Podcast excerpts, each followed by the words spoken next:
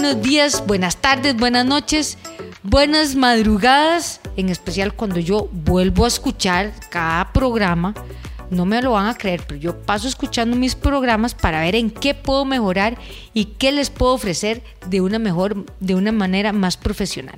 Así que bienvenidos a un episodio más de Hablemos con Carlita y este episodio es gracias a nuestro patrocinador Corpo Sanud y la doctora Melisa Álvarez. Buenas Meli, ¿cómo estás? Hola, hola, hola a todos. Muy bien, gracias a Dios. Yo aquí encantada de estar nuevamente. Como saben, Corpo Sanud es una empresa de nutrición, tiene su consultorio en Tibás y quien lo representa de una excelente manera es la doctora Melisa Álvarez. Así que hoy vamos a entrarle con un tema que nos tiene así caliente y emocionados. Cualquiera diría que yo soy fan de este tema, pero quienes me conocen saben que no. Pero es uno de los temas que más nos preguntan. Y yo conversándolo con Melissa, le decía, Meli, ¿a vos te preguntan? Sí, claro, Carlita. Y a mí me lo preguntan a mí, que yo soy la más chapa, eh, fatal para darles guías, no solo porque no soy nutricionista, sino porque el tema de hoy es las bebidas alcohólicas. ¿Son tan malas? para la salud son tan malas para nosotros? O como me dicen ciertos eh, clientes, me dicen, ah, no, Carlita, si a mí me quita el whisky, no vuelvo. Entonces, ¿cómo lidiar con todo esto? Eh, con muchos mitos, ¿verdad? Que tiene lo que son las bebidas alcohólicas. Y realmente si nos remontamos a la historia, de es que vino acompañada de muchos problemas, ¿verdad? De Cuando se era prohibido, que se traficaba y después de, imagínate, todo se hizo legal. Entonces ya uno no sabe si era bueno, si era malo, o depende de, cómo uno lo vea, es bueno o malo. Pero entonces, hablándolo propiamente a nivel nutricional, con nuestra profesional en medicina nutricional, la doctora Melissa Álvarez, contanos, bueno, ¿es tan malo el licor? O no? Ok, vamos a ver.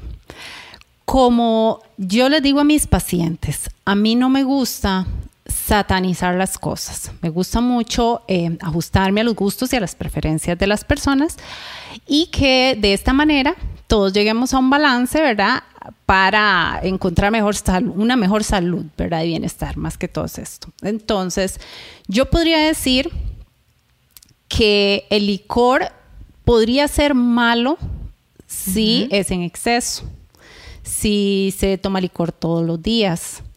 Pero una pregunta muy frecuente que me hacen en la consulta es, eh, doctora, es que, ¿será que yo me puedo tomar, como decimos popularmente los ticos, eh, un par de birritas el fin de semana? sí. Entonces, eh, yo les comento a mis pacientes... Que, que nuestra sociedad y para nuestros podcast escuchas que eh, no es por rajar, pero nos escuchan en diversos continentes y en diversos eh, países, les vamos a explicar el contexto. En Costa Rica eh, es muy dado a que tomemos cerveza. A la cerveza le llamamos las birras, como dice la doctora. Y es algo o sea, llevar la birra es como llevar la botella de agua, es algo muy común. O como al europeo llevar el vino, que se le ve como muy común. Para nosotros la birra es como muy común. Y es socialmente ah, eh, muy aceptado. Entonces, me imagino que si te llegan a decir, eh, doctora, ya no puedo tomar más birra, es como que me digan a mí que no puedo comer más huevo que encanta el huevo. Exacto. O sea, me pongo, a llorar, hago berrinche. Exacto. Igualmente, o sea, hay que hacer la salvedad de que hay casos de casos, ¿verdad? Hay casos que por motivos de salud es completamente contraindicado, pero para una persona sana, ¿verdad? Que, que, dentro de su alimentación y sus, sus, costumbres y tradiciones está el incluir una cerveza de vez en cuando, no hay por qué satanizar. De, hecho, está dentro de la recomendación, ¿verdad? Unas dos cervezas a la semana o una dos cervezas a la semana para hombres y una cerveza a la semana para mujeres. Y, y a mí siempre me dicen, Carlita, pero si me tomo light, entonces no son dos, pueden ser cuatro.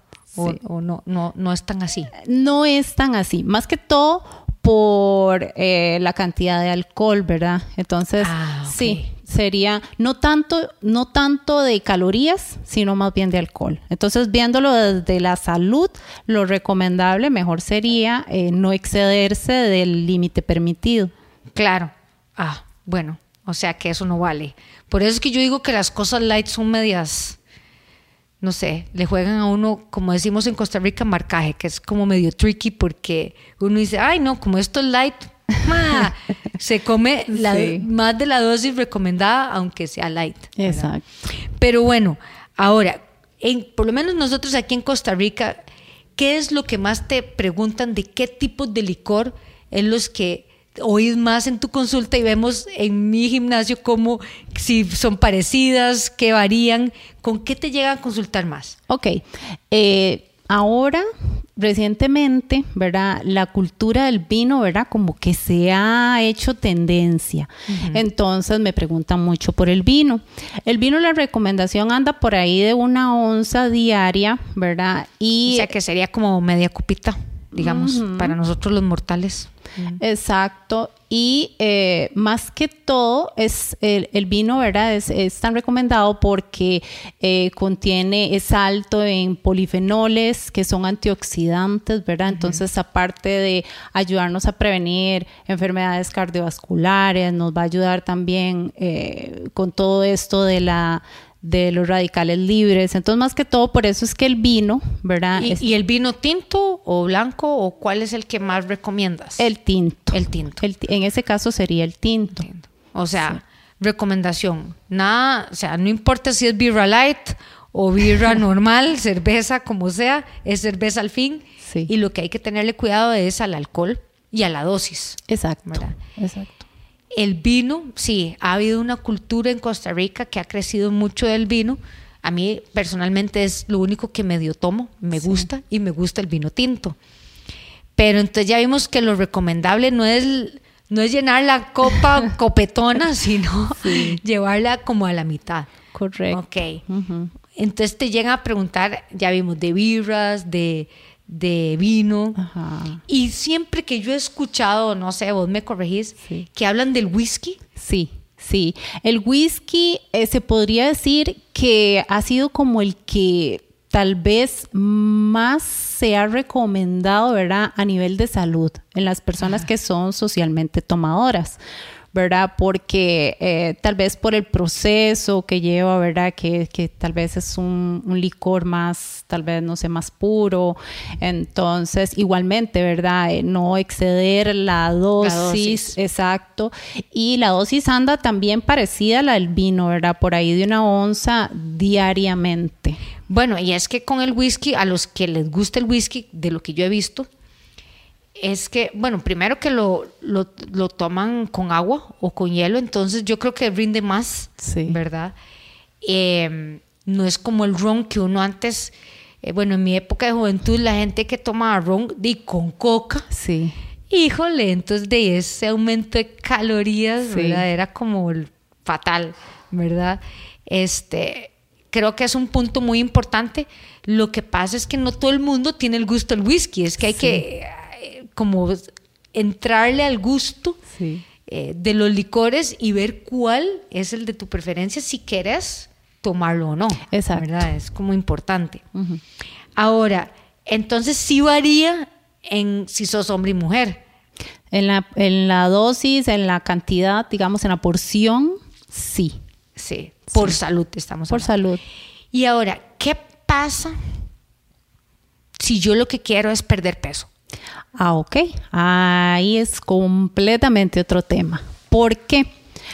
Porque, eh, digamos, cuando estamos en un eh, plan nutricional, el, licor no es, no es, em, a ver, eh, no es que sea malo por todo lo que hemos hablado ahora, pero no es recomendado porque el efecto que hace es que nos va a retardar lo que es la oxidación de grasas.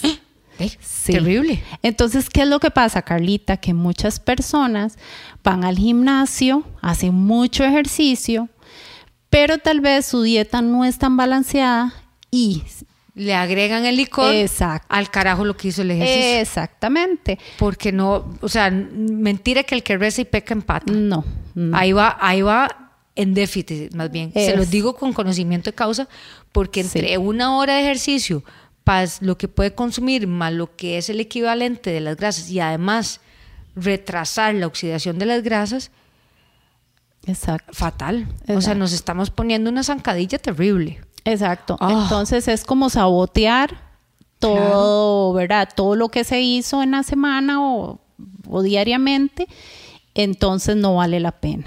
En Uy, ese caso sí, sí, no Y- es recomendado. ¿Y qué me decís entonces eh, para las personas que practican, digamos, eh, deporte un poquito más allá de, ser una persona físicamente activa, sino que, digamos, tengo programado dos carreras a la semana o un entrenamiento fuerte de mountain bike el fin de semana? Ahí entonces me puede afectar el consumo de alcohol. Bueno, vamos a ver. Generalmente los deportistas no consumen alcohol. Sí, eso es muy... Sí, pero Somos malos. Sí. sí. Pero de, hay casos de casos. Claro. En el caso no es tan recomendable, ahí más que todo también por la deshidratación, ¿verdad? Entonces, Claro, si ajá. pasan orinando, la gente me dice, es que el tomar birra o cerveza es que me manda a orinar. No, es que ellos, ellos son un diurético. Sí. Entonces vas a orinar y te vas a deshidratar y por eso es el dolor de cabeza al día siguiente. Exacto. ¿Verdad? Eh, Por eso no es recomendado. Y el rendimiento a nivel deportista de si baja cualquier cantidad. Exacto. Wow. O sea, definitivamente hay que tenerle su toque. Entonces, Sí, sí, hay que informarse bastante. Y dependiendo de cada caso, ¿verdad? Porque todos somos diferentes y todos tenemos costumbres diferentes y los objetivos de todos también son diferentes. ¿Y qué pasa si, bueno, sí, porque hay gente que no va a negociar, que siempre se va a tomar su vino, Sí. siempre se va a tomar su cerveza? Eh, uy, ¿cómo educar a la gente en eso, verdad? Sí, de hecho sí, yo tengo pacientes que, que las cervezas o la cervecita de la semana, del fin de semana, no es negociable. No es negociable. Sí, entonces es tratar como de, si es una persona sana, ¿verdad? Como de equilibrarlo, de equilibrarlo y, y- y de que la persona pueda ir viendo también un progreso y pueda llegar a sus objetivos, pero, ¿verdad? Dentro de las recomendaciones, eso sí es muy importante. Excelente. Bueno, ¿dónde encontramos a la doc- doctora Melisa Álvarez con Corposanud? Con estas recomendaciones, bueno, yo primero quiero recomendar que hablen de este tema con la nutricionista. No seamos, o sea, no le pongamos tanta peros, eh, no vamos a ser cuestionados, no vamos a ser juzgados. De ahí, si a mí me gusta el vinito, me gusta el vinito, pero entonces, ¿cómo lo puedo mejorar y cómo lo puedo introducir a- en mi dieta? ¿verdad? Así es, entre más sinceros seamos, más vamos a ver eh, mejoras en los objetivos que tenemos. Claro, claro. Y no tiene que ser una tortura. Exacto. ¿verdad? Que puede ser algo, un camino, eh, tal vez no tan rápido, pero sí más seguro. Exacto. Buenísimo. ¿Dónde encontramos a Melisa? Ok, hola a todos, me pueden encontrar en Facebook como Corpo Sanud, en Instagram como Nutri-Meli-Álvarez o al 8871-1433. Yo quiero dar gracias a nuestro patrocinador de este episodio, Corposanud, al especialista, la doctora en nutrición Melisa Álvarez, a Chiquitín, Producciones Chiquitín, Gabriel Jiménez, por toda la paciencia y el audio, y para ustedes, Carlita Solís. Nos vemos pronto.